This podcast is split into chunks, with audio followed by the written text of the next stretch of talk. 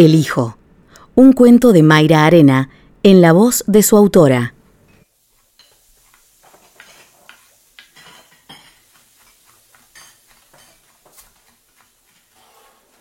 Era un tipo de unos 34 años, raquítico y encorvado. De cerca no era tan alto como parecía a lo lejos. Los anteojos de vidrio grueso y el pelo enrulado le daban si uno ponía algo de empeño, un aire intelectual. Pero rápido podía verse que no era un tipo del todo normal. Vivía con la madre, a la que cuidaba con obediencia feroz. La vieja lo había criado bajo rigor, subyugándolo a una disciplina que lo había convertido más en sometido que en educado. Le había prohibido durante la infancia salir a jugar a las escondidas o asistir a los cumpleaños, y de más grande lo inhibió de cualquier actividad, alegando una enfermedad que nunca tuvo nombre y hacía que le doliera todo. Era la vieja quien le prohibía al mundo y después se burlaba de su soledad. Impedía que tuviera cualquier intercambio con mujeres y luego lo burlaba con comentarios crueles sobre su masculinidad. Las veces que él había intentado estudiar, ella no se lo había impedido, pero su mal humor era tan grande que Manuel había cedido a la paz de la resignación. Con palabras hirientes lograba manejarlo y con un gramo de fingida dulzura lo quebrantaba por completo. El tipo nunca se compadeció de sí mismo. Sabía, porque no era tonto, que ante los demás era una especie de freak. Pero no se lamentaba. Mataba el tiempo sumido en la literatura y los foros cibernéticos de mala muerte. A veces escribía, y no era malo en eso. Compraba libros usados y leía cualquier cosa que cayera en sus manos. La pornografía y el cine lo acompañaban por las noches. De día atendía a la vieja y sus demandas. La vieja siempre encontraba nuevas formas de humillarlo. La moral y la nostalgia estaban presentes en sus peroratas, aunque la malicia era su especialidad. Lo había parido a los 42 años y se reprochaba en voz alta haber perdido los últimos años de belleza y de cintura por un inútil como él. Ninguno tenía más que el otro. Sin importar las posibilidades que le ofrecía la juventud, él parecía no tener planes de abandonar a su madre. Por el contrario, hacía más de lo que se esperaba de cualquier hijo varón. Se forzaba en cargarla de la cama al sillón y la acompañaba mirando televisión o le leía artículos de revistas viejas. Alegaba no poder pagar una enfermera, pero lo que quería era atenderla a él. Se masturbaba con vigor con la ropa interior que le cambiaba y lavaba con sus manos, y siempre que le servía la comida volcaba accidentalmente el contenido de la cuchara en el pecoso pecho de la mujer. La bañaba con delicadeza y lentitud, para tenerla desnuda más tiempo, con la noble excusa de que el agua caliente aliviaría sus dolores. Solo terminaba cuando ella lo insultaba porque empezaba a tener frío. Entonces la envolvía en una bata blanca y la llevaba a la cama. Al recostarla, fingía cansancio por el esfuerzo y tardaba varios segundos en despegar su cuerpo del de su madre. Sabes que no puedes dormir acá, le decía ella. Había sido bellísima. Los años, la maldad y el descuido hicieron lo suyo. Tenía arrugas en los ojos y en la frente, su pelo y vello púbico eran canosos. Los labios finos, como en todas las mujeres malas, estaban caídos en las comisuras, donde dos grandes surcos como paréntesis le apartaban la boca del resto de la cara. Intuía que su hijo la miraba, pero no estaba dispuesta a sospechar la verdad. Una noche, sumido en el aburrimiento de la computadora en su pieza oscura, Manuel empezó a hablar con otra mujer. Era una correntina que, en un rapto de odio contra su novio infiel, buscaba un porteño para vengarse. Sin averiguar mucho más que los rasgos físicos de uno y otro, se encontraron. Hicieron lo suyo en un hotel de dudosa higiene y se saludaron para no volverse a ver.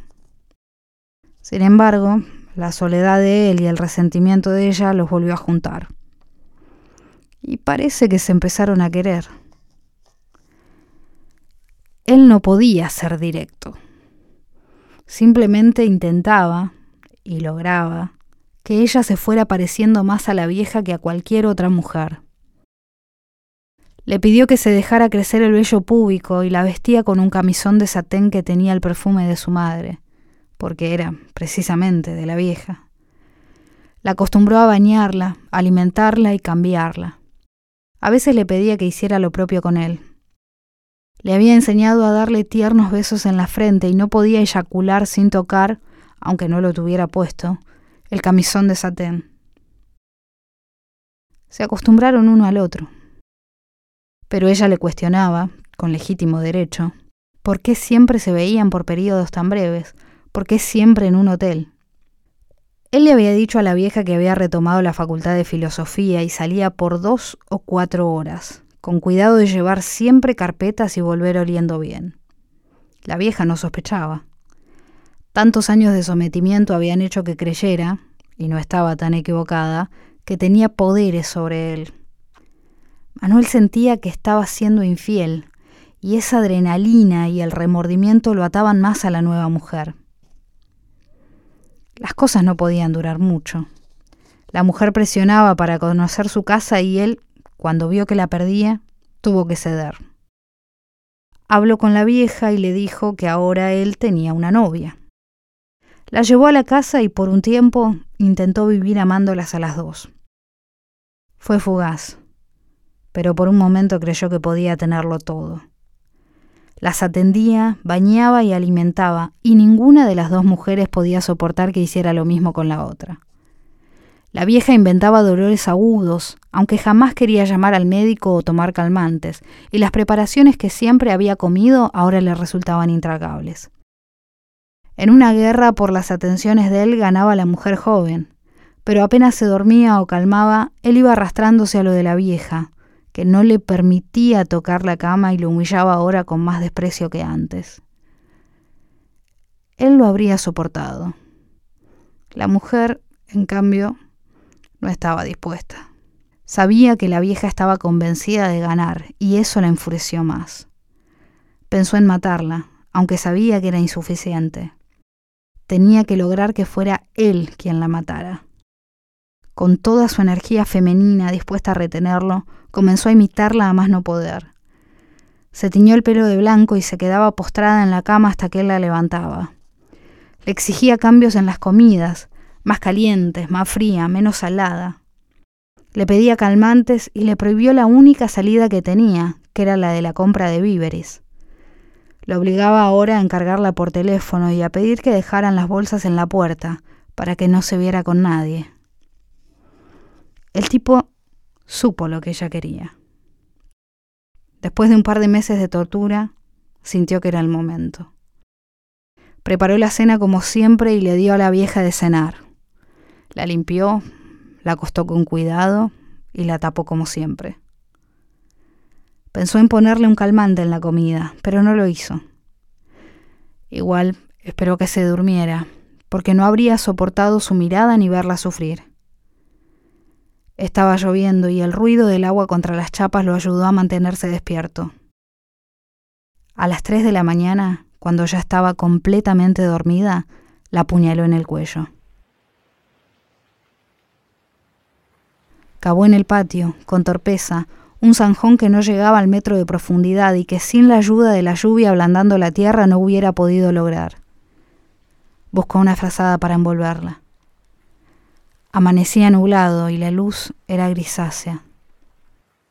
Tapó la tumba con la tierra de los costados, guardó la pala en el galpón y entró a la casa. Ahora sí, acostate conmigo, le dijo la vieja. Le sorprendió que estuviera despierta y se sintió mal por interrumpir su descanso. Se desnudó rápido, tenía la piel fría por la lluvia.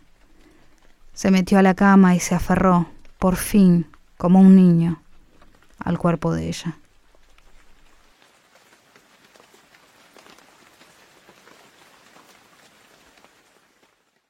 Un cuento de Mayra Arena para la revista Orsay.